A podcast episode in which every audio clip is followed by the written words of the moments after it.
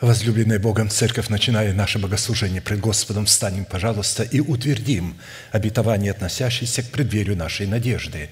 Да воцарится воскресение Христова в наших телах. Склоним наши головы в молитве. Дорогой Небесный Отец, во имя Иисуса Христа – мы благодарны имени Твоему святому за вновь представленную привилегию быть на месте всем, которое очертила десница Твоя для поклонения святому имени Твоему. И ныне позволь наследию Твоему во имя крови завета подняться на вершины для нас недосягаемые и сокрушить всякое бремя и запинающий нас грех. Да будут прокляты в этом служении, как и прежде – все дела дьявола, болезни, нищета, преждевременная смерть, демоническая зависимость, всевозможные страхи, депрессии, разрушение, косность, невежество – все это да отступит от шатров святого народа Твоего. И ныне встань, Господи, на место покоя Твоего Ты и ковчег, могущества Твоего – и да облекутся святые Твои спасением Твоим, и да возрадуются пред лицом Твоим. Дай нам больше от Духа Твоего. Пропитай нас Духом Твоим святым. Позволь нам найти светлое лицо Твое. Я представляю это служение в Твои божественные руки. Веди его рукою превознесенную. Великий Бог, Отец, Сын, Дух Святой. Аминь. Да благословит вас Господь, можете садиться. Евангелие Матфея, глава 5, стихи 45-48. «Да будете сынами Отца вашего Небесного, ибо Он повелевает солнцу своему восходить над злыми и добрыми и посылает дождь на праведных и неправедных. Итак, будьте совершенны, как совершен Отец ваш Небесный». Проповедь, которую я хочу продолжить, так и называется «Призванные к совершенству» – мы уже достаточно хорошо усвоили, что эта заповедь является наследием святых всех времен и поколений, и адресована эта заповедь сугубо своим ученикам, а посему люди, не признающие над собою власти человека, посланного Богом, к наследию этой заповеди никакого отношения еще никогда не имели и навряд ли уже когда-нибудь будут иметь. При этом, когда я говорю, что человек которого поставил Бог, это не человек, которого мы избрали большинством голосов, и не человек, который пришел и сказал, я имею откровение от Бога, Бог меня поставил. Абсолютно нет. Это совершенно иной принцип, когда Бог выдвигает своего человека в среде своего народа посредством другого человека, посредством другого апостола. Если таковых нет – тогда Бог может воспользоваться жребием. Потому что если у людей нет Святого Духа, они говорят на ином языке, но у них нет Святого Духа, который мог бы показать им этого человека. Он есть среди них, Бог воздвигает в среде их человека, но они его не видят. И не могут видеть, потому что у них нет Святого Духа. Они не водятся Святым Духом – Потому что говорить на иных языках не означает водиться Святым Духом и не означает исполняться Святым Духом. Потому что говорение на иных языках – это мой Дух говорит на иных языках. Не я исполняюсь Святым Духом, а мой Дух говорит на иных языках. Я могу делать это в любое время. Но исполнение Святым Духом – это когда Дух Святой овладевает устами человека – с его полного согласия, когда человек подчинен ему, когда он в его духе является Господом и Господином. Если Дух Святой не является Господом и Господином, он никогда не может овладевать устами человека. Человек не даст свои уста в распоряжение Святого Духа. Никогда. До тех пор, пока он не примет Святого Духа как Господина. Чтобы принять как Господина – Нужно очистить совесть свою от мертвых дел, внести туда полноту начальствующего учения Христова, а затем принять Святого Духа как Господа и Господина. Он придет только тогда, когда там будет полнота учения И тогда Он придет для того, чтобы раскрыть эту полноту, сделать ее живой для нас. Итак, в связи с исполнением этой повелевающей заповеди бодрствовать над Словом Божьим в своем сердце, так как бодрствует Бог над изреченным им Словом в храме нашего тела, мы остановились на исследовании такого вопроса, какие конкретные цели призвано преследовать праведность Божия, с которой мы призваны соработать в нашем сердце. То есть мы сокрыли в своем сердце Слово Божие, и теперь вот с этим Словом мы должны соработать, то есть подчинять себе этому Слову. Каждый свой поступок проверять, соответствует ли он той заповеди, тому уставу, которая уже есть у меня в сердце – а в частности, мы остановились на том, что назначение праведности Божией в нашем сердце, принятой нами в разбитых скрижалях завета, в которых мы в смерти Господа Иисуса законом умерли для закона, чтобы в новых скрижалях завета, знаменующих собою воскресение Христова, получить оправдание. Потому что оправдание мы получаем в воскресении Христовом – он умер за грехи наши и воскрес для нашего оправдания. Никто не может получить оправдание в смерти Господа Иисуса. Мы его получаем в воскресении Иисуса, дабы жить за умершего за нас и воскресшего, чтобы таким путем обрести утверждение своего спасения в новых скрижалях завета, знаменующих собой воскресение Христова. Если наше спасение не будет утверждено, оно будет утрачено – а утверждается оно между горами Гевал и Горизим. Это когда у нас есть учение, когда мы знаем, что такое благословение, что такое проклятие. Когда уже мы можем, мы ответственны, мы способны избирать жизнь и отвергать смерть. Когда мы способны определять, что такое добро, и избирать добро, и отвергать зло. А это возможно только когда добрая почва сердца – то есть она была очищена от мертвых дел, и туда внесена полнота учения Христова. И туда пришел Святой Дух только тогда, при наличии Тумима и Урима, то есть истины Слова Божия, и Святого Духа, который открывает истину в сердце, только тогда возможно делать выбор между жизнью и смертью. А посему, чтобы дать Богу основание не прежним законам даровать нам обетование – быть наследниками мира, но праведностью веры, подобно тому, как Он даровал сие обетование Аврааму или семени его. Ибо не законом даровано Аврааму или семени его обетование быть наследником мира, но праведностью веры. Римлянам 4, 13. А посему завет мира в сердце воина молитвы – это результат послушания его веры, вере Божией в словах посланников Бога. При этом напомню, что вера Божия – это информация, исходящая от слушания Слова Божия – Вера от слышания. Это не от того, что мы с вами чувствуем, а от того, что мы знаем, от того, что приходит информация. А она приходит через слушание благовествуемого слова, то есть от человека, который помазан на это, уста которого являются устами Бога. И таким образом наша вера – это повиновение Слову Божию в благовествуемых словах человека – и таким образом мы называем вера Божия – это генералиссимус, а вера человека – это рядовой воин, который говорит «есть, буду выполнять». Он ожидает команды от этого генералиссимуса. И эта команда у него заложена вовнутрь, сокрыта в Слове Божьем. И Святой Дух в определенные моменты открывает значение этого слова и говорит, что пришло время именно вот этому обетованию – не раньше и не позже. И как только человек получает откровение в сердце своем на уже имеющихся а, заповедях, уставах, он знает, что происходит во времени, потому что Дух Святой открывает это. И тогда он начинает молиться своевременно об определенных обетованиях, чтобы они исполнились. Как это сделал Даниил, когда исчислил по книгам пророк Иеремии, что пленение закончилось, 70 лет прошло.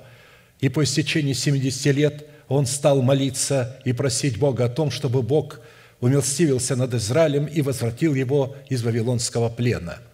И прежде чем только слово вышло из уст Даниила, немедленно был послан ответ.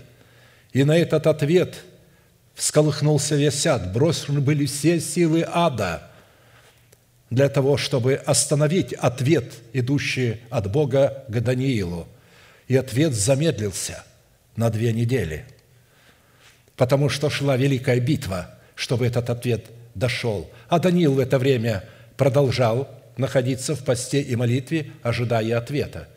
И, наконец, ангел Гавриил пришел к нему и сказал, муж желаний, как только вышло слово твое из уст твоих, был дан ответ. Но я задержался, потому что царь царского персидского стал и не допускал меня. В это время над царством персидским владел определенный князь демонический, который вышел навстречу со своими легионами против архангела Михаила. И тогда он говорит, что для того, чтобы все-таки скорее принести тебе ответ, Бог послал Гавриила – с его ополчениями, и я оставил его там, а сам тебе пришел сюда. То есть война продолжается, она не закончилась. Так и сейчас война не закончилась, она продолжается. И Бог ведет ее через уста воинов молитвы. Итак, по каким признакам следует испытывать самого себя на предмет владычества мира Божьего в нашем сердце – что идентифицирует нас как сынов Божьих и как святыню Бога. Мы знаем, что испытывать свое сердце на предмет владычества мира Божьего следует по способности быть миротворцем, что характеризует нас как сынов Божьих, как написано «блажены миротворцы, ибо они будут наречены сынами Божьими» Матфея 5:9. Если мы не можем творить мир между людьми – а также не можем творить мир с теми, кто хочет с нами поссориться. Это удивительное искусство, когда человек желает поссориться, а вы э, искусством приводите к миру, вы обезоруживаете его. И он обезоружен, вынужден признать поражение и подписать мир. Итак, мы с вами рассмотрели Э, шесть признаков, по которым следует судить о своей причастности к сынам мира, и остановились на седьмом признаке – это по способности облекать самого себя в святую или же в избирательную любовь Бога, чтобы определить, а есть у меня мир Божий.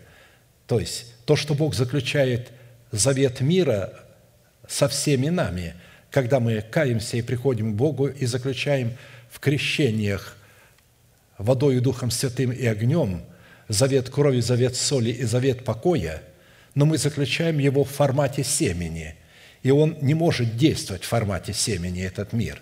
Этот мир может действовать только тогда, когда мы принесем плод правды, когда мы взрастим в доброй почве нашего сердца древо жизни, потому что мы заключаем мир с Богом в семени в то время, когда наше сердце еще не очищено от мертвых дел – Наш дух – младенец, он только что возродился и полностью подчинен господству нашего плотского ума, который помазан Богом на то, чтобы управлять нашими чувствами. И только потом, когда он вырастает, и прежде чем он вырастет, Бог учит его, он встречается с львом, с медведем, он пасет овец своего отца, и затем, когда на Израиль на его тело надвигается опасность. Филистимское войско во главе с этим гигантом, филистимлянином, и все израильское войско во главе с Саулом, вот этим плотским умом, капитулирует в ужасе от него. А он легко выступает с радостью, говорит, и льва и медведя побеждал раб твой, и с этим необрезанным филистимлянином будет тоже, и побеждает его. Итак, более же всего облекитесь в любовь, которая есть совокупность совершенства, и да владычествует в сердцах ваших мир Божий, которому вы и призваны в одном теле, и будьте дружелюбны». Колоссянам 3, 14, 15. Видите, вот когда говорится «будьте дружелюбны», имеется в виду «умейте избегать ссор и гасить ссору». Потому что она обычно возникает из-за того, что человек вас не понимает – вы относитесь к нему с добром, вы говорите что-то доброе ему, а он это воспринимает как оскорбление. И что делать тогда? Вот он воспринимает это за оскорбление. Вы будете доказывать ему, не надо ему ничего доказывать. Он не поймет, он принял за оскорбление. Вы просто должны сказать, извини, сестра, или извини, брат, я не хотел тебя ранить и оскорбить. Вы скажете, зачем же буду извиняться, если я ничего не сделал? Как зачем? Но он же ранен вашим хорошим, добрым словом. Он не понимает этого слова. Я как-то вам рассказывал, я приехал в одну церковь, а, и пастор церкви мне говорит, помоги мне, а у меня а, две сестры уже несколько лет не участвуют в хлебопреломлении, в ссоре между собою. Сколько я им не говорил, не могу их привести. Я спрашиваю одной сестер, почему ты обиделась на нее? Но, говорит, понимаешь, говорит, мы дружили раньше. И она заболела, я пришла к ней в больницу, меня не пускают к ней. И она через окно, значит, ко мне говорит, а я ей говорю, к тебе э, подняться, она говорит, поднимайся сюда ко мне, а я ей говорю, да к тебе прийти целая проблема. Она мне говорит, ну и скотина же ты после всего этого. То есть она не поняла, в чем дело. Оказывается, она слово «проблема» посчитала оскорблением. Она говорит, а я другой спрашиваю, ты почему с ней? Она меня назвала проблемой. Она просто не знала, что это за слово, и посчитала за оскорбление. Когда я объяснил им, что она имела в виду, что к тебе трудно пройти, санитары не пускают. И слово «проблема» – это не к тебе, а к санитарам. Они не пускают. А ты ее в это время берешь и скотиной обзываешь. Как это? Она, ой, сестричка, прости меня. И так говорит, ну, я, вы же, говорю, видите, что вот на этой чепухе, но в основном ссоры между мужем и женой, родителями и детьми друг с другом возникают именно из-за того, что мы не понимаем друг друга. Кажется, хорошо знаем язык. Нет, мы плохо знаем язык, на котором мы общаемся. Нам кажется, что мы его знаем. Вот поэтому будьте дружелюбны. Вот имеется в виду что – в одном теле. То есть мы, мы призваны в этом теле быть, и это не эмоция, это эмоция может говорить другое. Вы оскорблены, вы сделали столько добра человеку, а он взял еще и вас обозвал или пустил вас худую малу. Поэтому дружелюбие победит. Вы просто склоните этого человека к миру – Итак, в Писании избирательная любовь Бога представлена Духом Святым в свете семи неземных достоинств или составляющих через благовествуемое слово апостолов и пророков, которые по своей сути являются неизменными свойствами Бога. То есть эти достоинства являются характером Бога. И нам предлагается быть совершенными, как совершен Отец наш Небесный, то есть чтобы мы могли иметь вот такой характер Бога. И вот этот характер Бога, о котором мы сейчас услышим и который мы уже знаем в этих составляющих, он таков, что он любит любящих его и ненавидит ненавидящих его, и что он солнцем своим на праведных светит и согревает их благоволение, а нечестивых сжигает, и дожди свои посылает на праведных благоволение и вовремя, и в меру, а на нечестивых не в меру эти дожди приходят, и не в свое время, и потоки каменные селивые сносят их города и деревни – Итак, что это за свойство Небесного Отца? Его сердце раскрывается пред нами. Это благо, Его добро. Он добр по своей сущности, благ изначально. И это называется добродетель, чтобы мы могли иметь вот эту добродетель, вот это свойство Бога. И из этого свойства исходит все. И из этого свойства исходит рассудительность, из рассудительности воздержания, из воздержания терпения, из терпения благочестия, из благочестия братолюбия и из братолюбия любовь. 2 Петра 1, 2, 8. Именно вот этот характер, когда мы его имеем, он открывает нам свободный вход в Царство Небесное. Именно этот характер и является высшим званием и призванием для нас – это наше призвание иметь такой характер. То есть, что такое призвание? Облечь себя в этот характер. Но для того, чтобы облечься в этот характер, вначале надо совлечь себя ветхого человека с делами его, обновить мышление свое, и только затем обновленным мышлением начинать облекать себя, свое тело, вот в эти свойства. в определенном формате из семи имеющихся характеристик добродетели Небесного Отца, который мы принимаем в семени и начинаем взращивать его, потому что мы принимаем в семени, мы рождаемся, и у нас уже это заложено. Но теперь мы должны взрастить это в плод древа жизни. И они в своей совокупности определяют в нашем сердце благость Бога. Мы рассмотрели пять составляющих и остановились на шестой. Это призвание показывать в своей вере братолюбие. Наличие этой возвышенной и благородной составляющей в показании нашей веры переводит нас в прямом и буквальном смысле из состояния вечной смерти в состояние вечной жизни. То есть до тех пор, пока мы не облечемся вот в эту божественную любовь, в которой мы сможем показывать братолюбие, мы все еще находимся в смерти. Да, мы получили спасение, приняли его, но мы приняли его в семени. В семени. А семя само по себе не спасает. Нам надо, чтобы это семя выросло в почве доброго сердца. И только потом, когда оно вырастет, мы можем являть братолюбие только в плоде, а не в семени – и поэтому именно плод будет выводить нас из состояния вечной смерти в состояние вечной жизни, плод любви в отношениях братолюбии. Мы знаем, что мы перешли из смерти в жизнь. Мы знаем.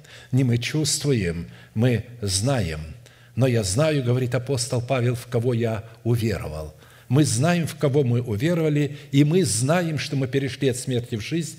На основании чего мы знаем? потому что любим братьев наших. Как мы любим их? Христос сказал, любите, соблюдите заповеди, потому что мы имеем общение друг с другом на основании уставов и заповедей. У нас есть кодекс чести, как следует вести взаимоотношения друг с другом. Не искать в этих взаимоотношениях выгоду себе, а в этих взаимоотношениях искать, чем я могу послужить для моего брата, для моего ближнего – Нелюбящий брата пребывает в смерти. Всякий ненавидящий брата своего есть человека-убийца. А вы знаете, что никакой человека-убийца не имеет жизни вечной в нем пребывающей.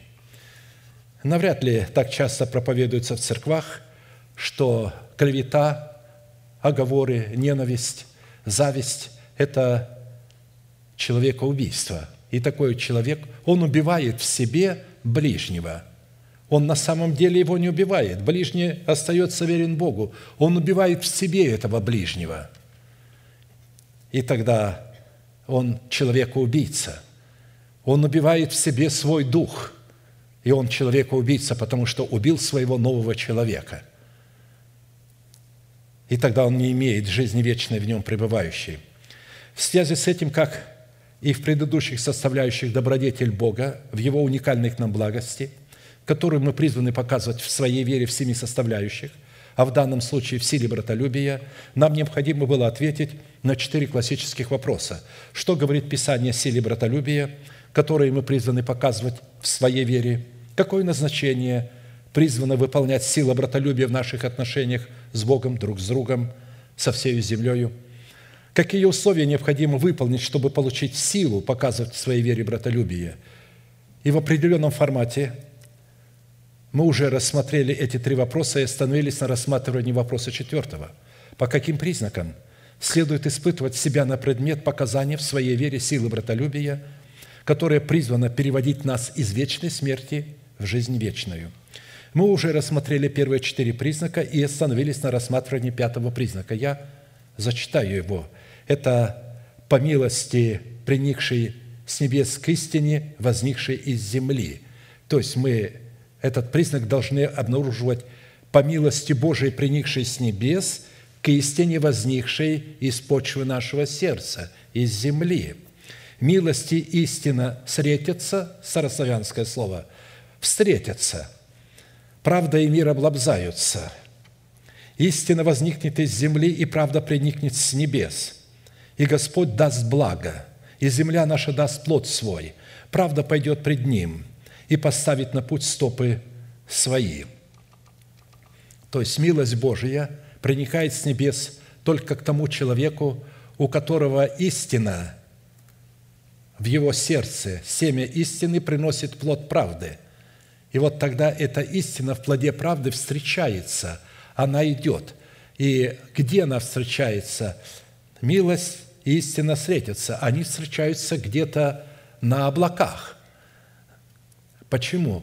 Потому что человек, который взращивает истину в плод правды, его образное мышление начинает постоянно взирать на облака. Он постоянно представляет встречу.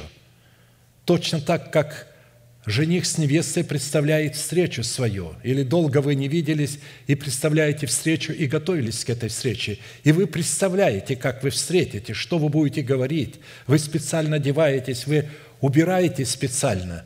Так и здесь. То есть этот человек представляет постоянно в своем воображении, как он встретится со Христом и с церковью первенцев, написанных на небесах, которые в первом снопе воскресли, вошли во Святый Град и вместе со Христом были восхищены на небеса. Итак, в данном месте Писания представлена наша способность обращать на себя милость Бога путем соработы с истиной, вращенной в нашем сердце плод правды. Милость Бога в храме нашего тела представлена в 12 основаниях стены Вышнего Иерусалима четвертым основанием, украшенным из драгоценного камня смарагда. Мы отметили, что слово «милость» определяется Писанием в свойствах благодати Божией и в буквальном смысле означает восстановление, то есть восстановление взаимоотношений, восстановление не только взаимоотношений – но и восстановление наследства, потому что мы в Адаме потеряли свое наследие в Боге. В новом Адаме мы восстанавливаем это наследие, обеспечение, приготовление, забота, преданность, верность, лояльность, доброта, снисхождение. Вот что означает, это неполный список, милость Божия, которая проникает с небес. То есть вот Бог – в, этом, в этой милости восстанавливает с нами свои отношения. Исходя из такого определения, милость Божия призвана участвовать в определении и регулировании норм правильных отношений, которые должны выстраиваться, во-первых, во-первых, между нами и Богом, между человеком и человеком, имеется в виду между друг другом, между ближними, и между человеком и всею землею. То есть Божий человек должен правильно смотреть на землю, созданную Богом, и правильно относиться к земле, к животным, к зверям, к рекам, к полям, к горам, к облакам, ко всему. У него должно быть правильное отношение. При этом присутствие милости Божией в одной из сфер нашей жизни никоим образом не является автоматической гарантией для присутствия милости Божией в другой сфере. Почему? Точно так же, как завоевание одного города земли хананской не означало завоевание всей земли. А посему, исходя из Писания, для присутствия милости каждая сфера нашей жизни должна отвечать требованиям истины, взращенной в плод правды, на которую бы милость Бога могла бы снизойти в полномочиях жизни Бога. То есть очень а, интересно понять. Мы думаем, что мы вот взрастили просто это семя истины в плод древа жизни. Оказывается, у нас есть очень много сфер, и в каждой сфере нужно это дерево взрастить. И бывает, мы в одной сфере взрастили, а подчинили ее Богу, а другая сфера еще находится под властью ветхого человека. Вы можете это наблюдать сами по себе, когда вы от чего-то освободились, и ваше сердце полностью свободно от этого греха – а другие грехи все еще господствуют над вами. Точно так же, как Иерихон, когда был освобожден, это не значит, что все, мы завоевали всю хананскую землю. Наше тело все еще остается во власти ветхого человека. Как только она перейдет под нашу власть, то мы сможем полностью владеть нашим телом, нашими устами. И тогда наши кроткие уста никогда не нанесут раны человеку, они будут очень мудрые. Кроткие уста – это мудрые уста. Они знают, что говорить, когда говорить и как говорить. Итак, От выбора человека и последующего от этого выбора и решения и действий зависит, станет человек сосудом гнева или же сосудом милосердия, как написано, Бог, желая показать гнев и явить могущество свое, с великим долготерпением щадил сосуды гнева, готовые к погибели, дабы вместе явить богатство славы своей над сосудами милосердия, которые Он приготовил к славе. То есть, поэтому нам придется до определенного времени терпеть в своей среде плевелов, прежде чем Бог одновременно не совершит, уберет плевелы и покажет разницу между плевелами и пшеницей. Исходя из суверенных отношений человека с Богом, созидание атмосферы истины в сердце, взращенный нами плод правды, которая могла бы обращать на себя милость Бога, является совместная и каждодневная работа Бога и человека. В силу этого нам необходимо было привести на память четыре классических вопроса, по которым мы могли бы испытать себя на предмет показаний в своей вере силы братолюбия, переводящего нас из смерти в жизнь – это по определению сути милости в нравственном облике Бога, назначение, которое преследует Бог в своей милости, цена, обращающая на себя милость Бога, результаты, определяющие милость Бога в нашей жизни. На предыдущем служении мы уже рассмотрели первый вопрос и остановились на рассматривании второго вопроса, который звучит так. Какое назначение преследует Бог в своей милости, приникший с небес истине, взращенной в почве нашего доброго сердца, плод правды, чтобы испытывать себя на предмет показания в своей вере силы братолюбия.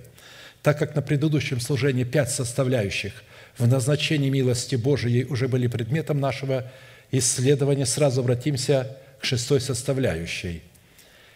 Шестая составляющая назначения милости Божией в отношении нас, как сосудов милосердия, призвана сопровождать нас через своих посланников – в жилище святыни Бога, по признаку которого нам следует испытывать наличие в себе силы братолюбия.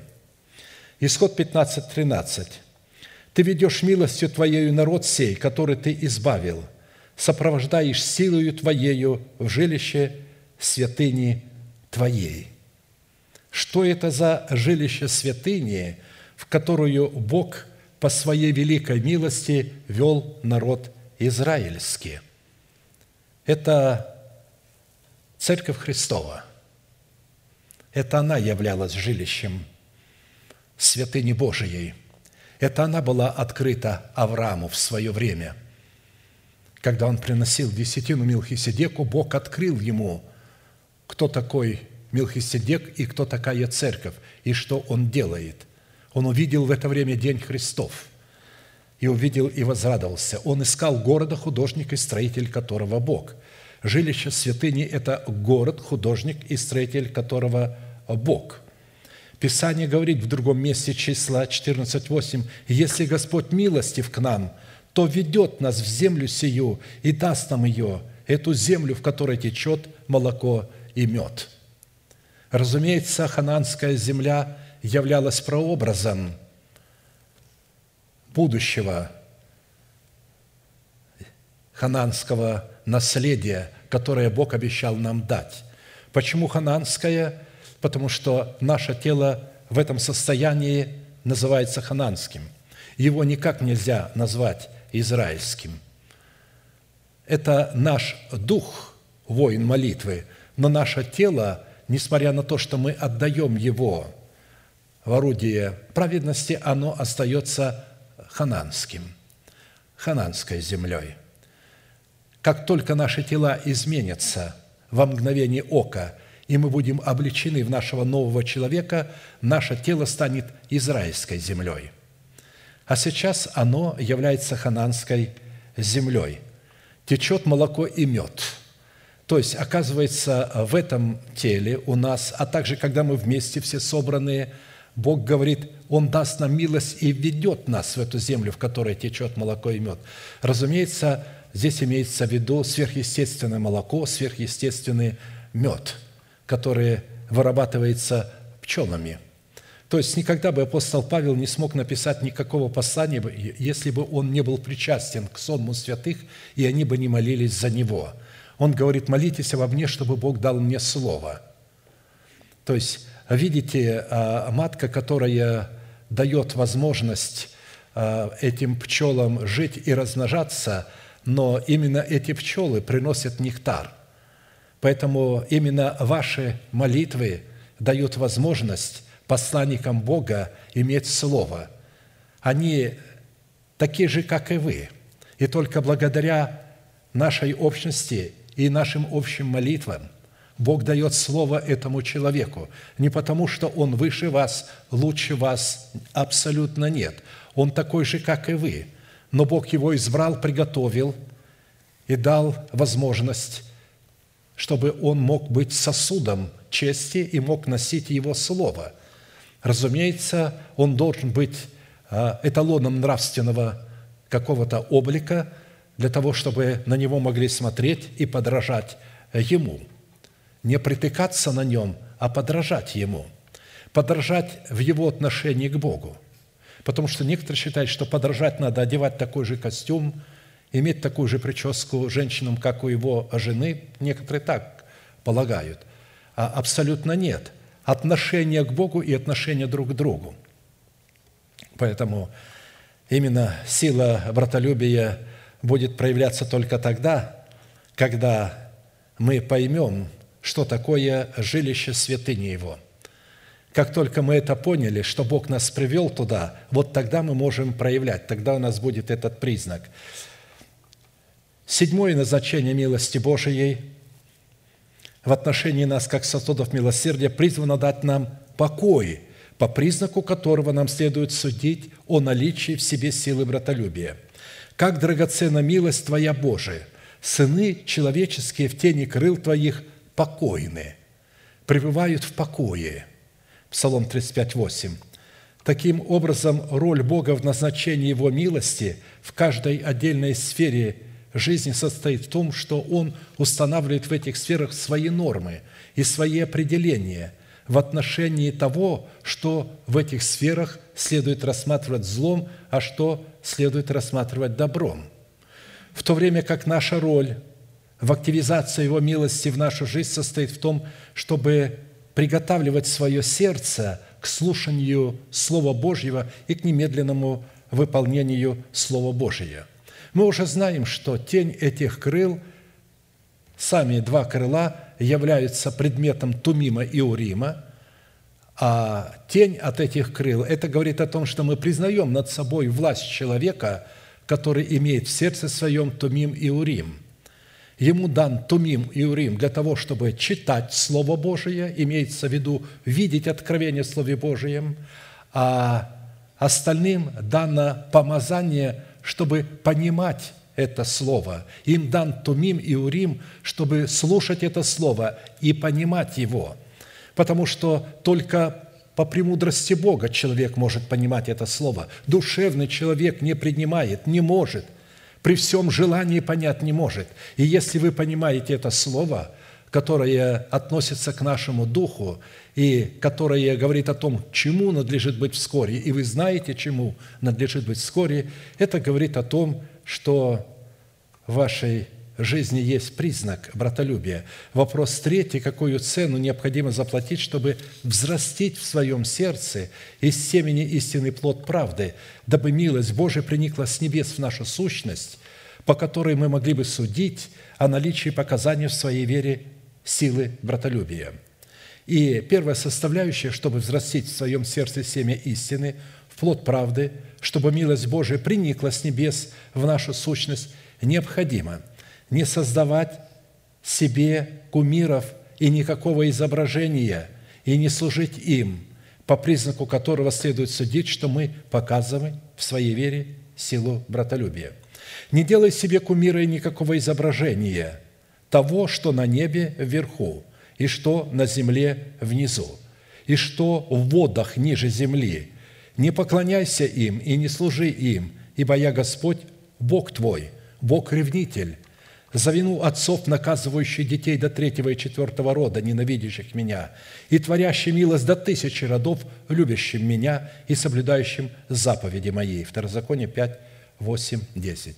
Я напомню, что кумиром или идом является все то, что мы посвящаем чему мы посвящаем самих себя, от чего мы ставим себя в зависимость, и все то, что мы ценим и ставим первостепенным по отношению к Богу. И давайте посмотрим, какие это могут быть кумиры, которые могут быть на шкале приоритетов первостепенными и становятся идолами. Это дары Святого Духа.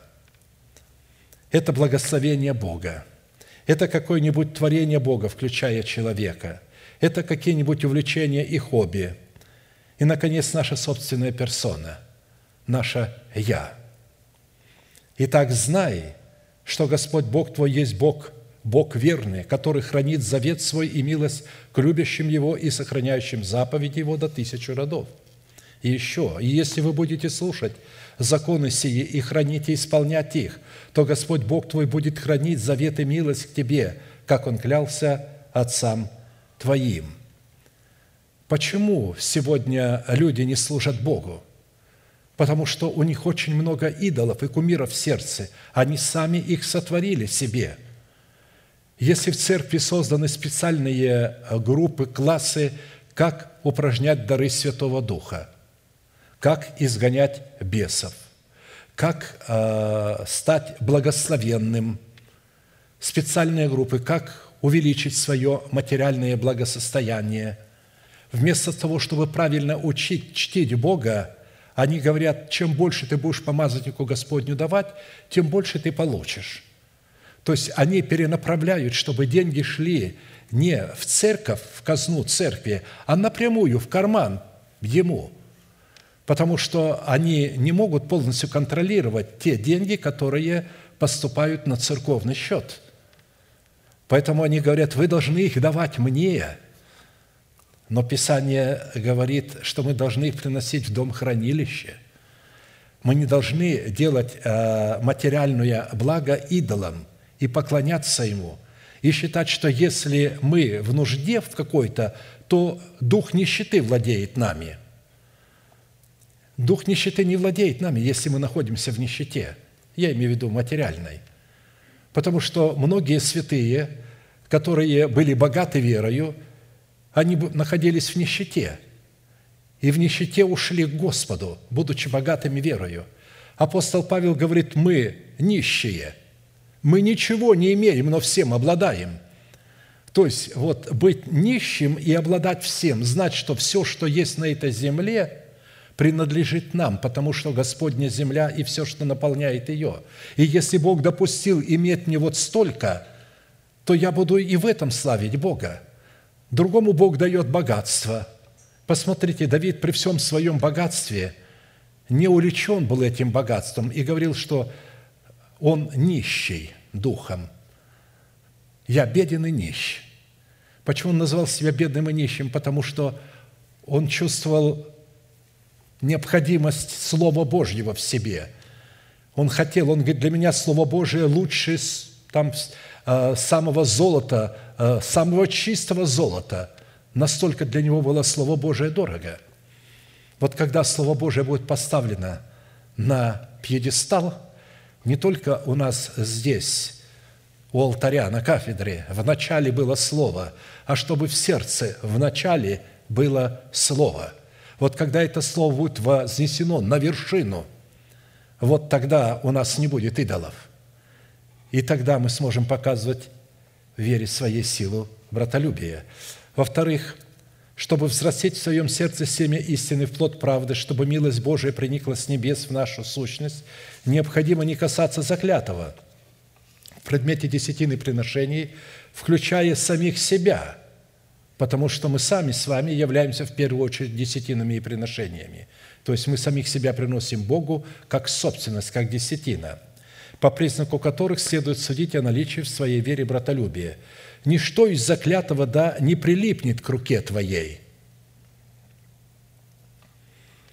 дабы укротил Господь ярость гнева своего – и дал тебе милость, и помиловал тебя, и размножил тебя, как клялся отцам твоим». Обратите внимание, когда нечто из заклятого прилипает к нашей руке, ярость гнева Божия поднимается на нас. Не милость проникает с небес на нас, а ярость гнева Божия. И чтобы Бог укротил ярость гнева Божия, Он говорит, ты должен избавиться от этого заклятого. Оно не должно прилипать к рукам твоим. Вы знаете, когда а, мы попадаем а, иногда в ситуацию, когда нам нечто доверяют, и когда мы видим, что нам доверяют, оно начинает прилипать к нашим рукам. Я расскажу вам одну историю, которая со мной в детстве случилась, как к моим рукам прилипла заклятая. Мой отец а, для того, чтобы испытать а, меня, уже я был подростком, он начал делать что? Он брал а, много денег, там пятерки, тройки, прям вот куча денег высыпал и оставлял их. Я проходил и видел, хм. Вот. И потом я взял одну троечку, положил себе в карман, думаю, ну, там не заметят слишком много, вот. А я был ребенком очень богобоязненным. Моя совесть меня тут же осудила, но я стал с ней говорить, ну, я взял совсем немножко, и там очень много, а, и так далее. Теперь для того, чтобы, как эти деньги у меня появились, ведь мне надо будет как-то а, вот сказать, каким образом они появились у меня. Тогда я взял своего брата с собой и положил деньги эти под камень, три рубля, иду и бью ногой камни. Хоп, ударился, о, смотри. И взял, нашел. Он, бедный, спинал все ноги, чтобы найти, ничего не нашел. Ну и а, а потом меня родители вызвали. Вот, сказали мне – сынок, если ты хочешь, ты попроси, мы тебе дадим. Мы хотим, чтобы деньги находились а, не спрятанные, они будут в известном месте, где ты будешь знать. И ты можешь всегда оттуда взять. Но ты не можешь брать, ты должен спросить нас. И если мы найдем нужным, то мы тебе дадим. И это для меня было вот ну, навсегда. А мне было и стыдно, и больно. А к чему я рассказал этот? И взрослые а, а, люди таким образом, когда им доверяют, они могут начать, то есть к руке может прилипнуть нечто, и они могут это каким-то образом оправдывать. Но Писание говорит, если это прилипло к руке твоей, то ярость гнева будет Божья, теперь у тебя будет все сыпаться. То есть ты не будешь иметь настоящего мира в своем сердце, тебе что-то нужно будет делать. Поэтому здесь написано, чтобы Бог укротил ярость гнева своего и дал тебе милость, и размножил тебя. То есть что надо сделать? Покаяться. Просто покаяться, сказать, вы знаете, я э, делал это, больше не буду делать и так далее.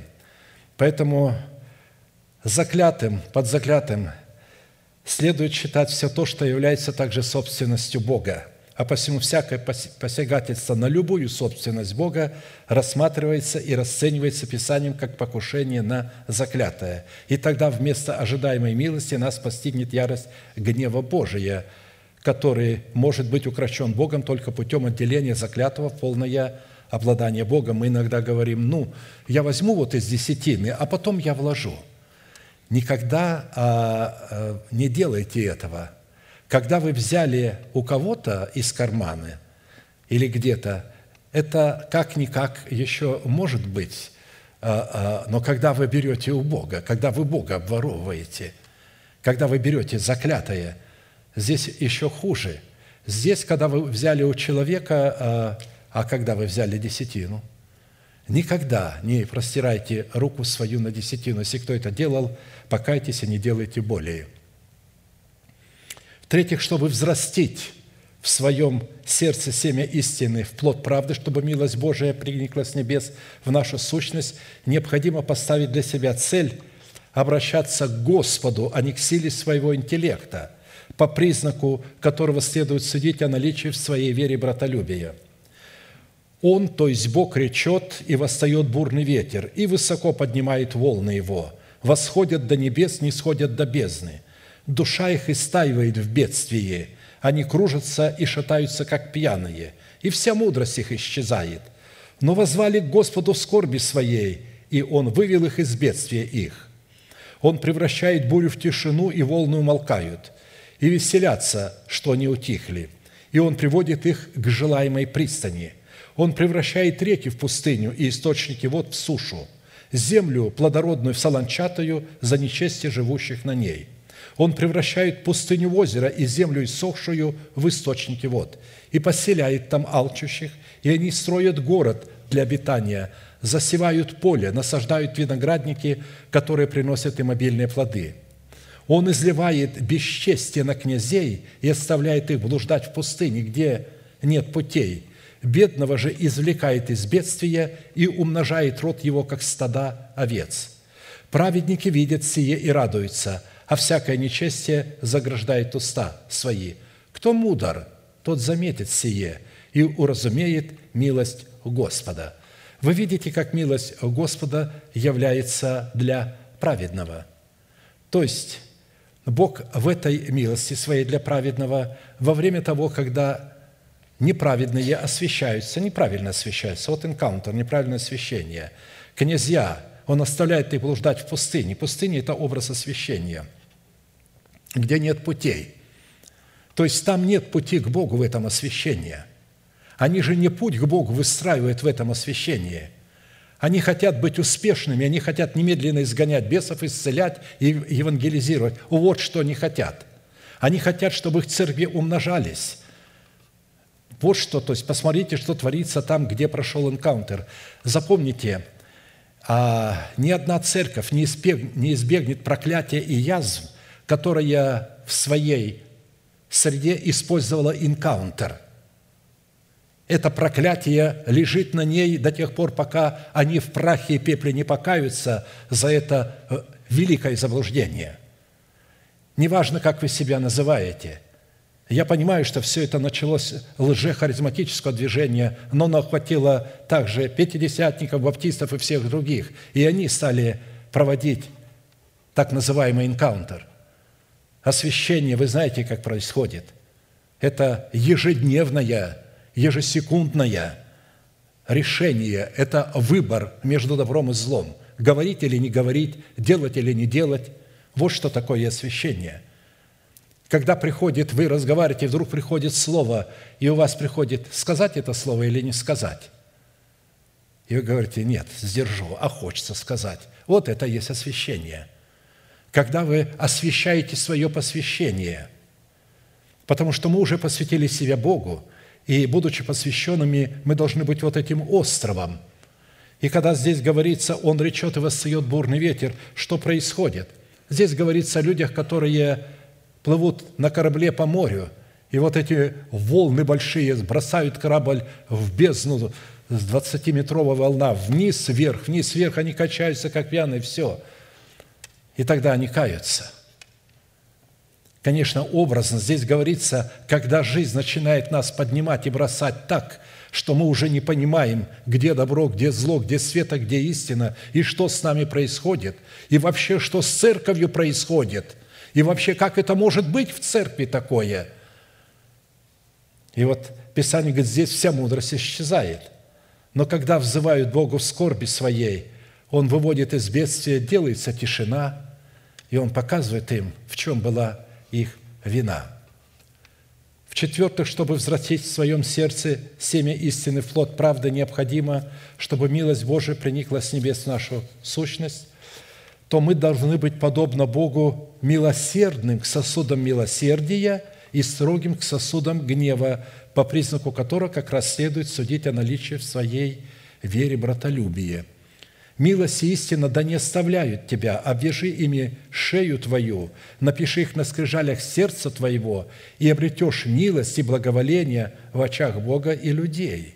Притча 3.4. Когда речь заходит о милосердии Бога, интересы которого мы призваны представлять от имени Бога и пред Богом, следует всегда учитывать, что такое милосердие мы призваны оказывать исключительно, исключительно только сосудом милосердия. В противном же случае, когда милость оказывается сосудом гнева, то есть людям нечестивым и заклятым, то мы вместо милости Бога вызовем на себя гнев Бога, как написано, «Зато, — говорит Господь, что ты выпустил из рук твоих человека, заклятого мною, душа твоя будет вместо его души, народ твой вместо его народа». Согласно Писанию, если помиловать нечестивого, то эта милость никоим образом не преобразит его в святого, потому что сосуды гнева невозможно обновлять покаянием. Если нечестивый будет помилован, то не научится он правде, будет злодействовать в земле правых и не будет взирать на величие Господа». Исайя 26, 10. «А посему только тогда, когда мы будем оказывать милость и истину сосудом милосердия, мы обретем милость как у Бога, так и у людей». А для этой цели Писание рекомендует обвязать свою шею милостью и истиной и написать их на скрижалях своего сердца, что означает настроить и приготовить себя к оказанию милосердия сосудом милосердия в соответствии истины. Ибо суд без милости, не оказавшему милости, милость превозносится над судом. Иакова 2.13. И Луки 10.37. Он сказал – оказавшие ему милость. Тогда Иисус сказал ему, иди и ты поступай так же. То есть здесь речь шла о человеке, который шел из Иерусалима в Иерихон, попался разбойником, его побили, и он умирал, истекая от ран. Той же дорогою из Иерусалима в Иерихон, то есть чтобы обрести праведность. Иерихон – это город правды, и путь туда человек совершал, чтобы оправдаться. Шел священник – увидел, посмотрел и пошел дальше. Случилось так, говорит Христос, и левит шел той же дорогою, посмотрел и пошел дальше. Потом шел некто самарянин. Он вообще не из этого рода. Самарянин, который хотя и живет а, в Израиле, но не является израильтянином. Он увидел и жалился над ним – подошел к нему, сошел со своего осла, обвязал его раны, полил маслом, елеем, посадил на своего осла, привез его в гостиницу, заплатил настоятелю гостиницы и сказал, я буду возвращаться когда? Если ты сдержишь больше, я тебе заплачу то, что ты сдержишь на него больше. И потом говорит им, скажите, кто из них оказал ему милость? Они говорят, тот самарянин – он говорит, иди и ты поступай так же. То есть Иисус говорит, когда я возвращусь назад, гостиница – это церковь, куда Бог приводит вот этих людей, которые хотели оправдаться и которые были побиты разбойниками. Разбойники – это душевные люди, это нечестивые, беззаконные люди, которые вместо того, чтобы сказать «праведник семь раз упадет, но встанет», они постоянно держат вас внизу, вы должны, вы должны, вы должны. Но никогда не, никогда не проповедуют, а как это сделать? Я знаю, что я это должен. У меня не получается. Скажите, как сделать? Да тот, кто это говорит, и сам не знает, как это делать. Он просто говорит, что должны. Поэтому, когда э, проповедник говорит «вы должны», то после этого он должен сказать, как это сделать. А как это? Писание прямо говорит, почитайте себя мертвыми для греха, живыми же для Бога. И называйте несуществующую державу нетления как существующую. И знайте, что если вы пали, это не значит, что нету выхода из этого падения, из этого греха. Выход всегда есть. Это дьявол говорит, что нет выхода. Иногда грех может быть очень позорным, и нам кажется, для нас позорным – Видите, у каждого людей есть своя точка отсчета позора. Я встречался с такими людьми, которые называли позором и стеснялись исповедоваться в грехе, который вообще грехом не являлся. Вообще грехом не являлся. Он исповедовался во всех грехах, только не исповедовался в этом. Потом, наконец, пришел, это, говорит, самый позорный грех. Я не смог исповедоваться тогда, но решил все-таки исповедовать. А это не являлось грехом. Вот э, э, почему так происходит – Таким образом, э, эти разбойники, вот этот царствующий грех, эти похоти, эти страсти избивают нас. Почему священник не мог ничем помочь? Потому что это был священник Старого Завета. Почему эти проповедники не могут помочь? Потому что они называют себя служителями Нового Завета, а действуют как служители Старого Завета. Они совершенно не рассчитаны на то, чтобы вам помогать. И поэтому милость оказывается, каким образом оказать милость грешнику? Каким образом? Каждому из нас представляется возможность, когда наш ближний согрешил против нас, простить ему. И вот, когда вы прощаете ему во имя Иисуса Христа, вы оказываете ему милость. И тогда Бог и вам, в свою очередь, окажет милость. Почему? За то, что вы оказали Ему милость. Поэтому в этой притче милость, как я сказал, была оказана такому человеку, который в тот момент, когда фарисеи обвинили его учеников за то, что они в субботу, находясь в присутствии Иисуса, срывали колосья и ели – он им сказал эту притчу, а потом сказал, если бы вы знали, что значит милости хочу, а не жертвы, то не осудили бы невиновных. Ибо Сын Человеческий есть Господин субботы. Это Сын Человеческий есть Господин субботы. Не суббота должна быть Господином. Вы понимаете, они неправильно понимали субботу. Для них суббота стала Господином – а нужно понять, что суббота не должна была являться господином, она должна была служить для них. Потому что суббота – это Божий мир, Божий покой, Божья милость. Не надо зажигать свет, потому что я даю тебе мой свет, сверхъестественный свет. Отныне не будет тебе твое солнце светить, теперь мое солнце будет тебе светить.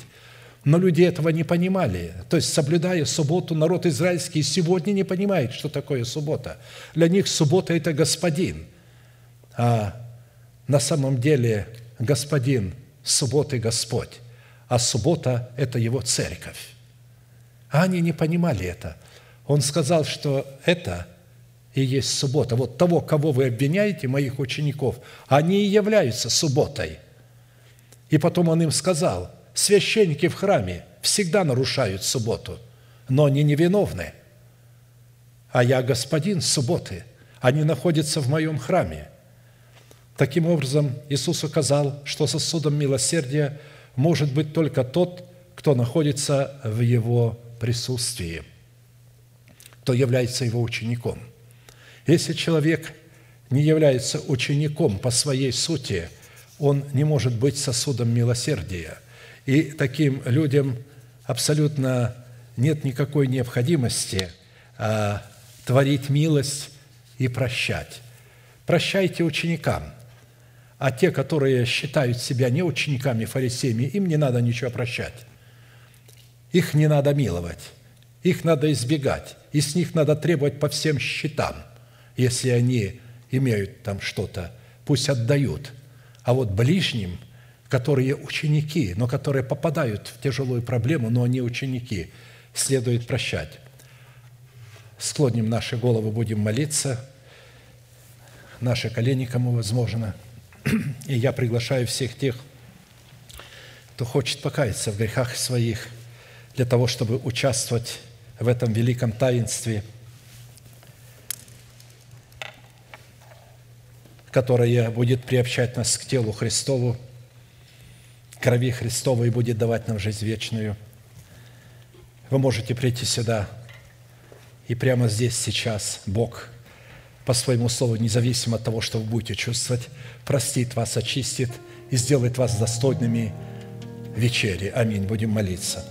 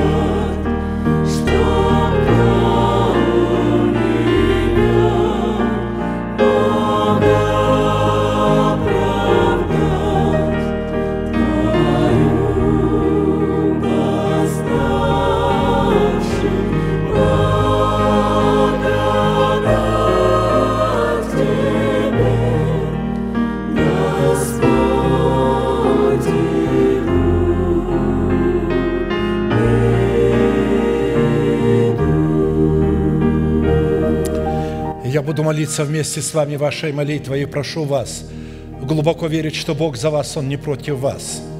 Он готов прямо сейчас очистить ваше сердце кровью Своею и сделать вас достойными святыни Его, чтобы вы могли вкушать и быть исцеленными. Глаза закрыты – это элемент тайной комнаты. Руки подняты к небесам – знак того, что они без гнева и сомнения. Молитесь со мной, Небесный Отец. Во имя Иисуса Христа я прихожу к Тебе, я открываю мое сердце. Ты видишь мою боль, рану, нанесенную грехом. Я ненавижу мои страсти и похоти – воюющие в теле моем, да будут низвержены они в преисподнюю, да буду избавлен от этих пут, да будут разрушены оковы греха.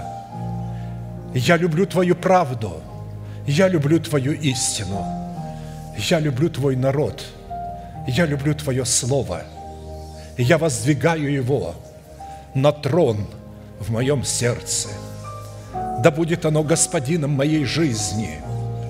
Я принимаю Твой Святой Дух, войди в мое сердце и будь господином моей жизни. И прямо сейчас, перед небом и адом, я хочу исповедать, что согласно Твоего Слова я омыт, я очищен, я исцелен, я восстановлен, я оправдан, я спасен. Прощаются грехи ваши – и беззакония ваши во имя Иисуса Христа. Да благословит тебя Господь, да презрит на тебя светлым лицом своим и помилует тебя, и да даст тебе мир. Да падут вокруг тебя тысячи и десятки тысяч одесную тебя, а к тебе не приблизятся. Да придут на тебя благословения гор древних и холмов вечных. Да придет все это на тебя и на потомство твое, и исполнится на тебе – и весь народ да скажет Аминь. Благословен Господь. Именно вечеря Господня как раз и переводит нас через этот Иордан. Потому что всякий раз, когда мы едим хлеб Господень и пьем чашу сию, мы смерть Господню возвещаем, доколе Он придет. Мы возвещаем, что мы находимся в этой смерти и ожидаем, когда нас покроет воскресение жизни. 1 Коринфянам, глава 11, с 23 стиха. «Ибо я самого Господа принял то, что и вам передал, что Господь Иисус в ту ночь, в которую предан был, взял хлеб и, возблагодарив, преломил и сказал, «Примите, ядите, Сие есть тело мое за вас, сломимое, сие творите в мое воспоминание. Также и чашу после вечери сказал, сия чаша есть новый завет в моей крови, сие творите, когда только будете пить в мое воспоминание. Ибо всякий раз, когда вы едите хлеб сей и пьете чашу сию, смерть Господню возвещаете, доколе Он придет. Посему, кто будет есть хлеб сей или пить чашу Господню недостойно, виновен будет против тела и крови Господней. Да испытывает же себя человек, а не своего ближнего, и таким образом пусть ест от хлеба сего и пьет из чаши сей. Ибо кто ест и пьет недостойно, тот ест и пьет осуждение себе, не рассуждая о теле Господнем. Оттого многие из вас немощны и больны, и немало умирает. Ибо если бы мы судили сами себя, то не были бы судимы. Будучи же судимы, наказываемся от Господа, чтобы не быть осужденными с миром. Садитесь, пожалуйста. В этом таинстве может участвовать только тот человек, который верою принял Христа в свое сердце как своего Спасителя и затем заключил с Ним завет в крещении водою. Исключение касается только детей – до 16-летнего возраста. После 16 лет, если человек не позаботился о том, чтобы заключить с Богом завет вот после 16 лет, он должен приостановить свое участие, потому что после 16 лет он уже прекрасно понимает, а, слушал, был в церкви, и поэтому он должен позаботиться о том, чтобы принять, заключить с Богом завет. Поэтому мы сейчас будем молиться об опресноке. Я попрошу всех встать. Дорогой Небесный Отец, мы благодарим Тебя за тело ломимое, когда оно пройдет по рядам Твоим, и мы будем прикасаться к этому опресноку в достоинстве Твоего тела, да придет благословляющая сила Твоя, и да будут разорваны всякие цепи греха, и да будут уничтожена всякая болезнь и немощь в телах народа Твоего, когда они будут вкушать от Него. И да будет благословен народ Твой в принятии этой великой тайны. Благодарим Тебя за эту привилегию и поклоняемся пред Тобою, великий Бог, Отец и Дух Святой. Аминь. Садитесь, пожалуйста, тот ряд, которому подходит, встает, и возблагодарив, преломил и сказал, «Примите, ядите, сие есть тело мое за вас ломимое». Каждый преломляет сам, потому что именно преломление хлеба показывает, с одной стороны, что мы с вами были участниками на Голгофе, и что мы участвовали вместе с римскими воинами, распинали его плоть, потому что написано, Он умер за грехи наши, Он предал себя за свою церковь. И во-вторых, преломление, когда мы преломляем, потому что мы являемся частью этого хлеба. Это тело Христово, это не просто Христос, это также и тело Христово, ломимое вместе с Ним, на который падают злословия злословящих Его. В этом показывается акт смирения, что мы смиряемся пред Богом – и что мы своей верой повинуемся вере Божией. Всякий раз, когда Христос преломлял хлеб, после своего воскресения Он делался известным своим ученикам. Он их благословлял. До этого они его не видели, но когда преломил хлеб, они увидели, что это Он. И потом Он опять делался для них невидимым.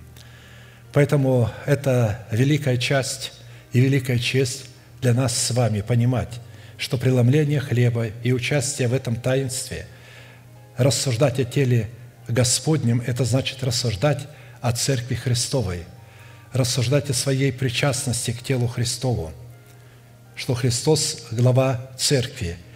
И если мы сораспялись с Ним, то наши тела тоже ломимы, не в прямом смысле, но в переносном. Мы переносим скорби и страдания, допущенные в нашу жизнь – в предмете болезней, немощей и других страданий, когда мы что-либо теряем. И поэтому, когда мы сегодня радуемся пред Богом, а это радость для нас, потому что это не печаль, потому что Христос уже победил, и мы участвуем в смерти, как в победе Христовой, которой Он победил. Он смертью попрал смерть, которой мы были подвержены, и вырвал нас из лап вечной смерти. И поэтому, находясь в смерти Христовой, участвуя, мы уже не в этой смерти. Потому что быть в смерти Христа и быть в состоянии вечной смерти – это две большие разницы. Быть в смерти Христа – это значит, мы уже перешли из смерти в жизнь – мы уже показываем, быть в смерти Христа – это быть мертвым для того, чтобы возмущаться против того, когда наши границы каким-либо образом нарушаются. Вот что значит рассуждать о теле Христовом. А посему всякий раз, когда вы едите хлеб сей или же пьете чашу сию, смерть Господню возвещаете, доколе Он придет».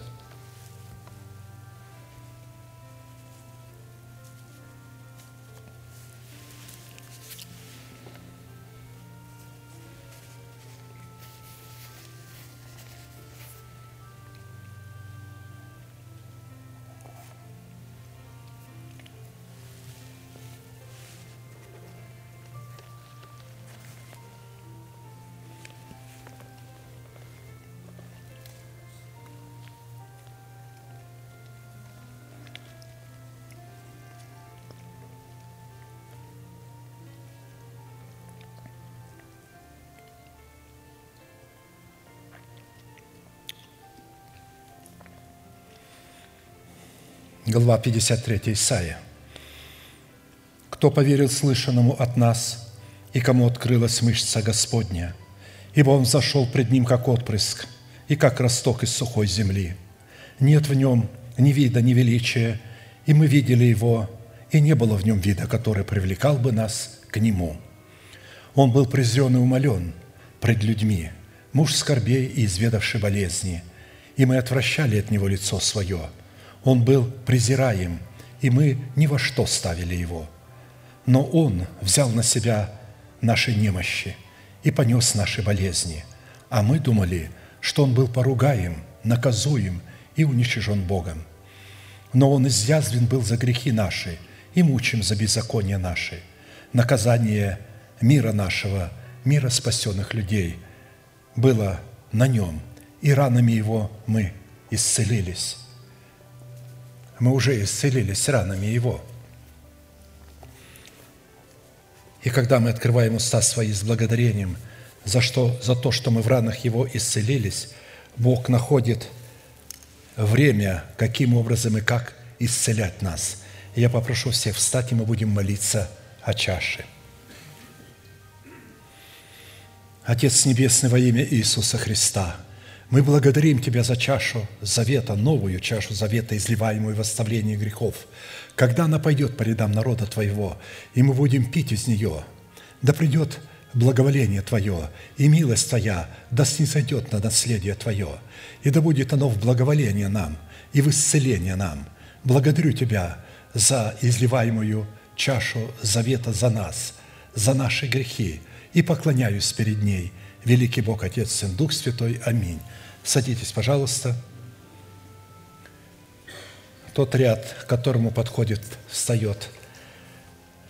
Помогайте участвовать друг другу в хлебопреломлении точно так, как вы помогали, то есть в вине точно так, как вы помогали в хлебопреломлении, в опресноке. Чаша – это Христос на весь мир одна. иногда некоторых смущает, что мы такой вот порядок, что у нас очень много чаш. Для каждого одна чаша. И это хорошо, что для каждого одна чаша. Потому что сколько бы их ни было, это Христос. Она на весь мир одна. И каждый, принимая, понимает, что эта кровь изливалась за Него. Он умер за грехи наши и воскрес для оправдания нашего. И хотя наказание мира было на Нем – ранами Его мы исцелились. Далее говорится, все мы блуждали, как овцы, совратились каждый на свою дорогу, и Господь возложил на Него грехи всех нас. Он истязуем был, но страдал добровольно и не открывал уст своих. Как овца виден был он на заклание, и как агнец, предстригущий его безгласен, так он не отверзал уст своих. От уз и суда он был взят – но род его кто здесь снит? Ибо он отторгнут от земли живых. За преступление народа моего претерпел казнь. Ему назначили гроб со злодеями, но он погребен у богатого, потому что не сделал греха, и не было лжи в устах его. Но Господу угодно было поразить его, и он предал его мучению. Когда же душа его принесет жертву умилостивления, он узрит потомство долговечное, и воля Господня – благоуспешно будет исполняться рукою Его. На подвиг души своей Он будет смотреть с довольством. Через познание Его Он праведник, раб мой, оправдает многих и грехи их на себе понесет. Посему я дам ему часть между великими и сильными будет делить добычу за то, что предал душу свою на смерть и к злодеям причтен был, тогда как он понес на себе грех многих и за преступление сделался ходатаем. Всякий раз, когда вы едите хлеб сей или же пьете чашу сию, смерть Господню возвещаете, доколе Он придет».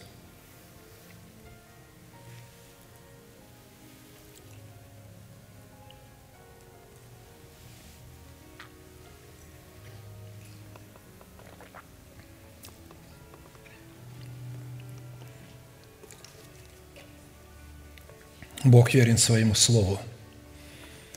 Святой Дух находит сейчас успокоение.